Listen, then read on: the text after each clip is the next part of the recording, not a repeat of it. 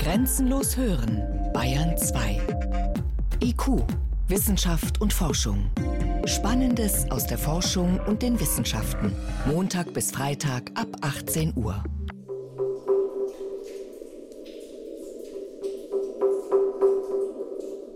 Hallen voller Felsblöcke, Spalten und Klüfte in Geröllhalden, Schächte und Buchten. Wasser tropft langsam, stetig.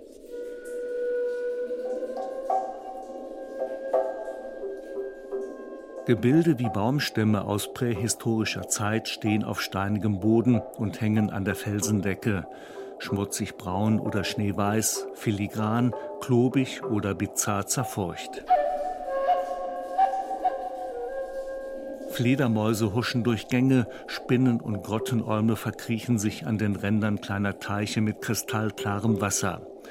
Eine abweisende Welt, dunkel, kalt, feucht, eine fantastische Welt voller Geheimnisse. Forschen in der Unterwelt, was Wissenschaftler in Höhlen suchen, eine Sendung von Mirko Smiljanic. Nordrhein-Westfalen, Lettmate, Bundesstraße 7, ein heißer Spätsommertag. Auf einem Parkplatz treffen sich drei Männer. Stefan Niggemann, Olaf Neumann und Witold Grebe, Speleologen aus Leidenschaft, die viel Zeit und Geld in die unbezahlte Erforschung von Höhlen investieren. Ich habe jetzt äh, Gummistiefel an, einen Schlatz, das ist ein Overall, der speziell für die Höhle angefertigt wurde, einen, eine Akkulampe und einen Helm. Witold Grebe, Lehrer für Informatik und Höhlenforscher. Ansonsten äh, gibt es keine besondere Ausrüstung. Handschuhe könnte man sich noch anziehen. Und wir haben natürlich noch Vermessungssachen mit, weil wir gleich einen kleinen Teil der Höhle vermessen wollen. Eine Höhle? Hier? 100 Meter klettert die kleine Gruppe einen Hang hinauf, biegt scharf nach rechts und steht unvermittelt vor einer in den Felsen gebauten Eisentür. Ja, das erste Thema, mit dem man jetzt gleich konfrontiert wird, wenn man das Tor aufhat, ist eigentlich die Höhlen Fauna, das heißt die Tierwelt. Uns empfangen also gleich hier mehrere Höhlenspinnen. Aber leider klemmt im Moment noch das Vorhängeschloss. Olaf Neumann, im bürgerlichen Beruf Kommunikationsdesigner, kniet im roten Schlatz vor der Eisentür, hinter der die Hüttenbläser Schachthöhle beginnt. 1993 wurde sie entdeckt.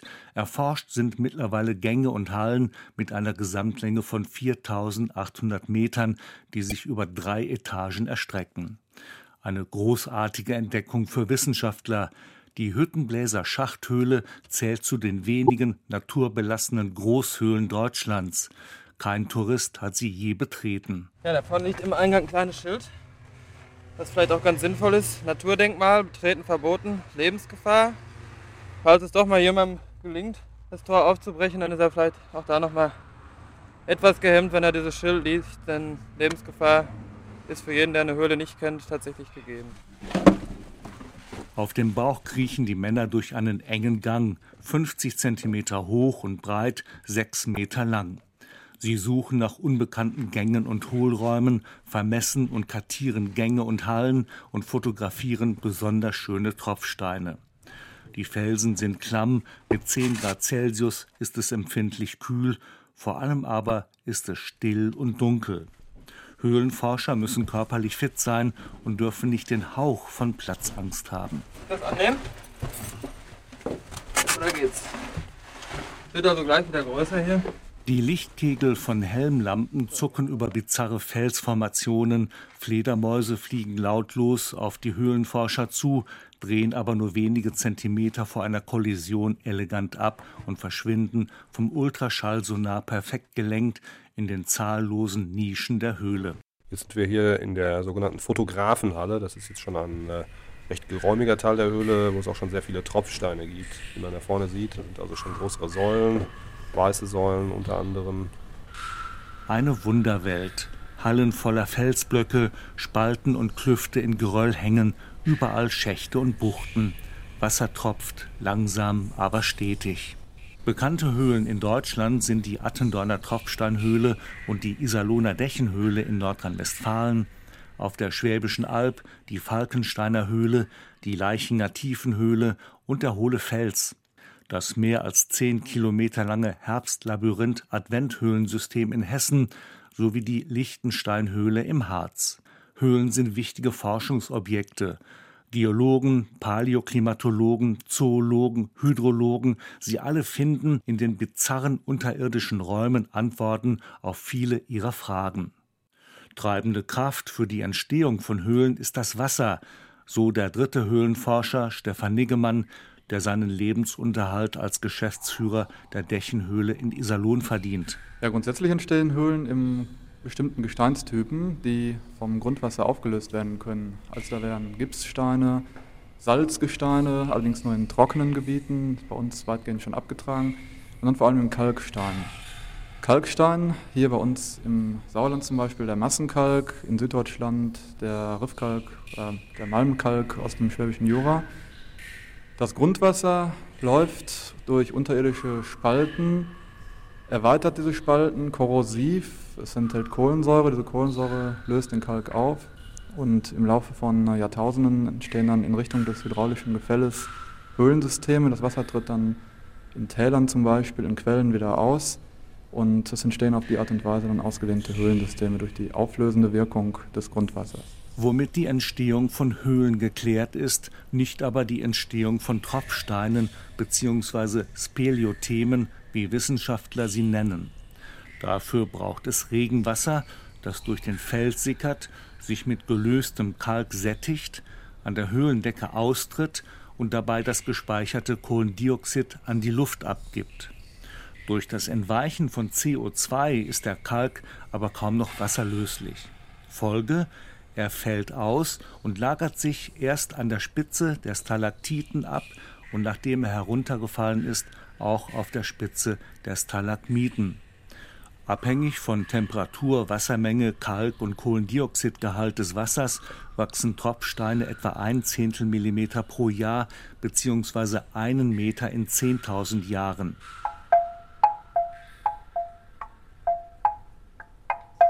Und entwickeln dabei eine erstaunliche Formenvielfalt.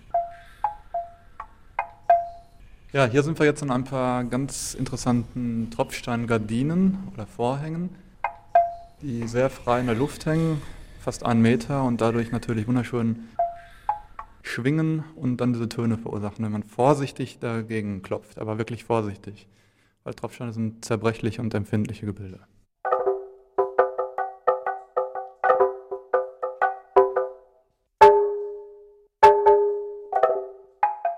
Tropfsteine, ob als filigrane Gardinen oder dicke Palmenstämme, wachsen sehr langsam. Für Forscher ist das aber ein großes Glück. Unser ultimatives Ziel ist ja die Rekonstruktion des Klimas der Vergangenheit aus Tropfsteinen. Erzählt Dennis Scholz, Professor für Paläoklimatologie an der Universität Mainz in seinem Labor. Was wir machen, ist, wir stellen Geräte auf oberhalb der Höhle und messen, wie viel es dort regnet. Wir messen zum Beispiel monatlich, wie viel Millimeter Niederschlag dort fallen. Und dann stellen wir an verschiedenen Stellen in der Höhle Gefäße auf und sammeln Tropfwasser und beobachten zum Beispiel, wie schnell es tropft, wie viel Wasser man an verschiedenen Tropfstellen in der Höhle findet. Und dann versucht man einen Zusammenhang herzustellen zwischen der Niederschlagsmenge oberhalb der Höhle und der Anzahl der Tropfen in der Höhle. Und da gibt es selbst innerhalb einer Höhle große Unterschiede. An einigen Stellen tropft schon zwei Stunden nach Beginn eines Regens verstärkt Wasser von der Decke, an anderen Stellen dauert es ein halbes Jahr. Dafür gibt es verschiedene Ursachen. Die Mächtigkeit des Deckgebirges, seine Beschaffenheit, ob der Felsen also porös oder dicht ist. Wasserspeicher, die den Regen aufhalten. Diese unterschiedlichen Werte sagen aber noch nichts aus über das Klima vor Hunderttausenden von Jahren. Antworten darauf geben die in den Tropfsteinen gespeicherten chemischen Verbindungen. Speleotheme bestehen in der Regel aus Calciumcarbonat. Das heißt, das ähm, ist im Prinzip alles Calcium, Kohlenstoff und Sauerstoff, aber die enthalten auch Spuren von Magnesium, Strontium, Barium, Phosphor oder auch Uran und Thorium, was wir dann auch zur Datierung nutzen können. Die in Stalagmiten gemessenen chemischen Substanzen sagen erst im Vergleich mit jungen Tropfsteinen etwas aus. Man misst zum Beispiel die Sauerstoffisotopie oder den Spurenelementgehalt von Magnesium. Und dann vergleicht man das mit Messungen, die wir heute machen können in der Höhle oder in Stalagmiten, der gerade jetzt in den letzten Jahren gewachsen ist. Und dann kann man aus diesen Unterschieden Rückschlüsse ziehen auf das Klima der Vergangenheit. Einigermaßen genau lässt sich so etwa der Wechsel von Warm- und Eiszeiten nachweisen. In den letzten, sagen wir mal, 800.000 Jahren hatten wir alle ca. 100.000 Jahre eine Warmzeit, wie das Holozän, die Phase, in der wir jetzt gerade leben. Und dazwischen hatten wir Eiszeiten. Und ähm, in diesen Eiszeiten war es deutlich trockener und auch kälter. Und zum Teil waren Höhlen in Norddeutschland zum Beispiel auch von großen Eisschilden bedeckt, sodass zu dieser Zeit überhaupt kein Stalagmitenwachstum möglich war. Das heißt, was wir finden, ist eigentlich immer eine Häufung von Stalagmiten in Warmzeiten, also in den letzten 10.000 Jahren, dann vor 120.000 Jahren, vor 220.000 Jahren und so weiter. Und dazwischen findet man nur sehr sporadisch Stalagmiten, weil es eben zu trocken und zu kalt war.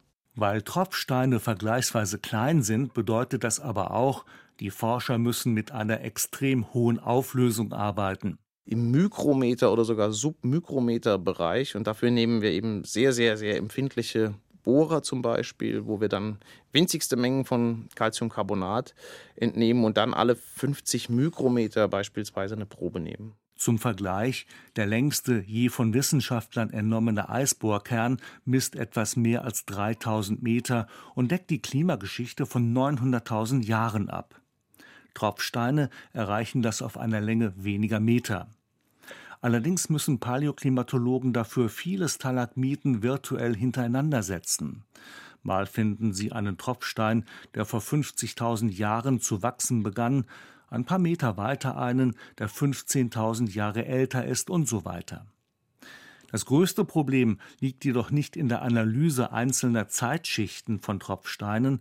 Mit Laserlicht lassen sich Proben untersuchen, die nur wenige Tausendstel Millimeter nebeneinander liegen, sondern darin, die Proben genau zu datieren. Wir datieren die Proben mit der sogenannten Thorium-Uran-Methode. Diese basiert auf dem radioaktiven Zerfall von Uran zu Thorium. Und das läuft mit einer charakteristischen Halbwertszeit ab und die liegt im Bereich von 75.000 Jahren. Und ähm, man kommt so fünf bis zehn Halbwertszeiten zurück. Das heißt, so 500.000 bis 700.000 Jahre ist das Maximum. Und dann funktioniert die Datierungsmethode einfach nicht mehr. Höhlen, die älter sind, lassen sich mit dieser Methode nicht datieren. Dazu wenden Wissenschaftler andere Methoden an. Sie untersuchen die Landschaft über der Höhle. Wir befinden uns hier am tiefsten ausgebautesten Punkt der Höhle in ca. 55 Metern Tiefe und auf der linken Seite begrenzt eine Schwammbank die Halle. Baden-Württemberg, Blaubeuren auf der Schwäbischen Alb, Leichinger Tiefenhöhle. Ja, die Leichinger Tiefenhöhle ist äh, eine der zwölf Schauhöhlen der Schwäbischen Alb. Ist eine der mitbedeutendsten Höhlen im Kassgebiet der Schwäbischen Alb.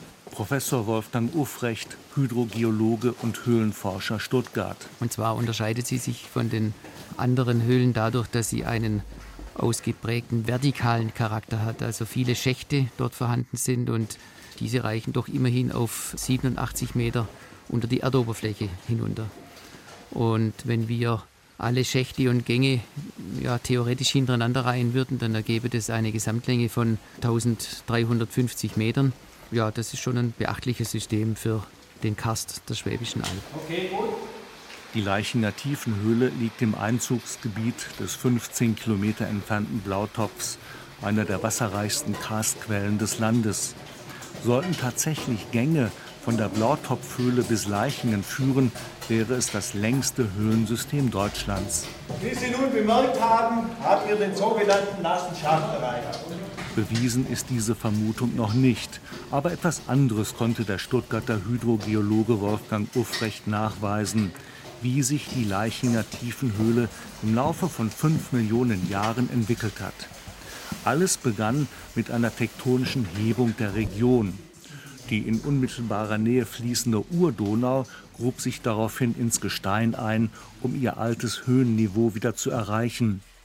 Eine weitere Folge war aber auch, dass der unterirdische Abfluss des Karstwassers sich auf den tieferen Flusslauf ausrichtete.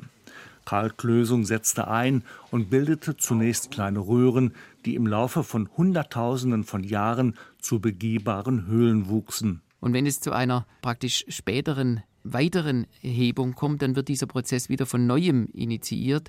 Es wird wieder zu einer Eintiefung des Flusses kommen, es wird wieder zu einer neuen Ausrichtung des Grundwasserspiegels auf diesen tieferen Flusslauf kommen, es wird wieder zu einer Entwicklung eines zweiten, tiefer gelegenen Höhlenniveaus kommen. Und so bekommen wir so eine Art stockwerksartige Höhlenausbildung und solche verschiedenen übereinanderliegenden Niveaus sieht man tatsächlich in vielen Höhlen.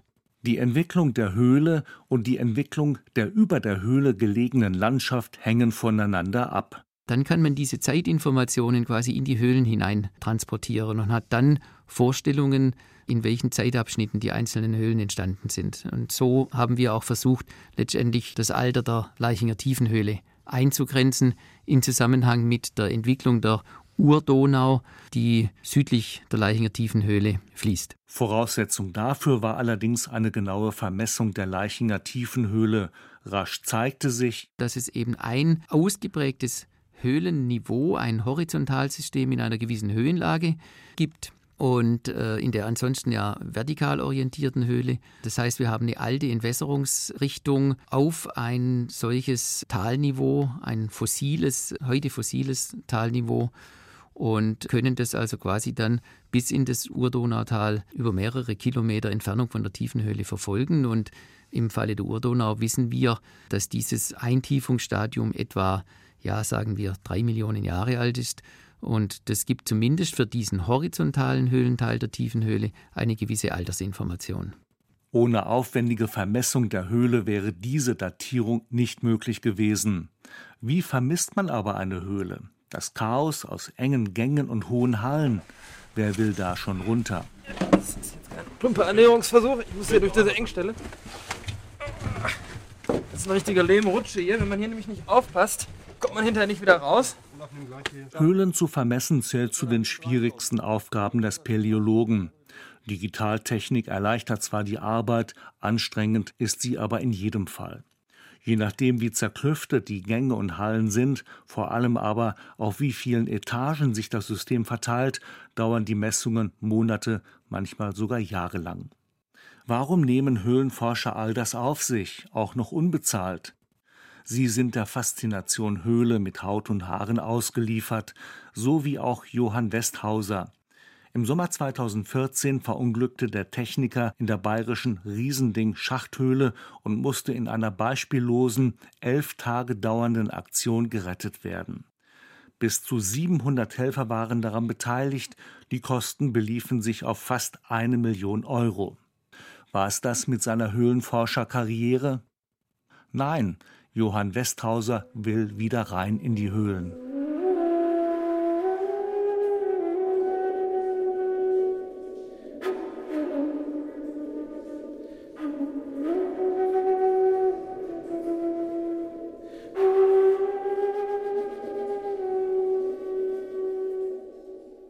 Eine eigenwillige Stimmung macht sich breit. Es ist dunkel, kein Vogelzwitschern, keine Autogeräusche. Höhlen sind weit mehr als geologische Phänomene. Viele hundert Sagen ranken sich um Höhlen. Hollen und Zwerge leben in ihnen, gute wie böse. Mancher, der Schätze in Höhlen suchte, wurde nie mehr gesehen. Höhlen waren immer auch Rückzugsorte für Menschen. Der hohle Fels zum Beispiel, eine ebenso unscheinbare wie spektakuläre Höhle bei Schelklingen im Alb-Donau-Kreis. 15 Meter führt ein Gang von außen in eine mit 500 Quadratmetern Grundfläche und einem Rauminhalt von 6000 Kubikmetern riesige Halle. Der Hohle Fels ist einer der bedeutendsten Fundplätze des Jungpaläolithikums in Mitteleuropa. Es ist die Zeit, als Homo sapiens nach Europa einwanderte, also 40.000 bis 10.000 vor Christi Geburt. Professor Nikolaus Konrad, Archäologe an der Universität Tübingen, fand Spektakuläres im Boden der Höhle. 2008 grub er eine Flöte aus Gänsegeierknochen und die weltberühmte Venus vom Hohle Fels aus, eine etwa 40.000 Jahre alte Frauenfigur aus Mammutelfenbein. Ja, wir graben im Hohlefeld seit 19 Jahren. Wir machen einfach unsere Arbeit weiter und äh, jedes Jahr gibt es neue Entdeckungen. Wir wissen nie, was kommen wird, aber es kommt immer etwas und äh, wir waren bislang nie enttäuscht mit unseren Ergebnissen. 2014 fanden er und sein Team Fragmente, die an eine zweite Venus erinnern. Also es ist eigentlich zwei Stücke, die zusammenpassen. Zusammengeklebt entsprechen die Stücke so eine Größe von ungefähr 23 Millimeter. Ich habe die ursprüngliche Frauenfigurine vom Hohlefels mitgebracht. Man muss sich vorstellen, das ist die höchstwahrscheinlich die linke Brust mit einen oberen Teilen vom Bauch und man sieht vielleicht sogar die kleine Fingerspitzen. Möglicherweise ist auch eine Hand unterhalb von der Brust. Was genau die Fragmente darstellen, ist noch nicht geklärt.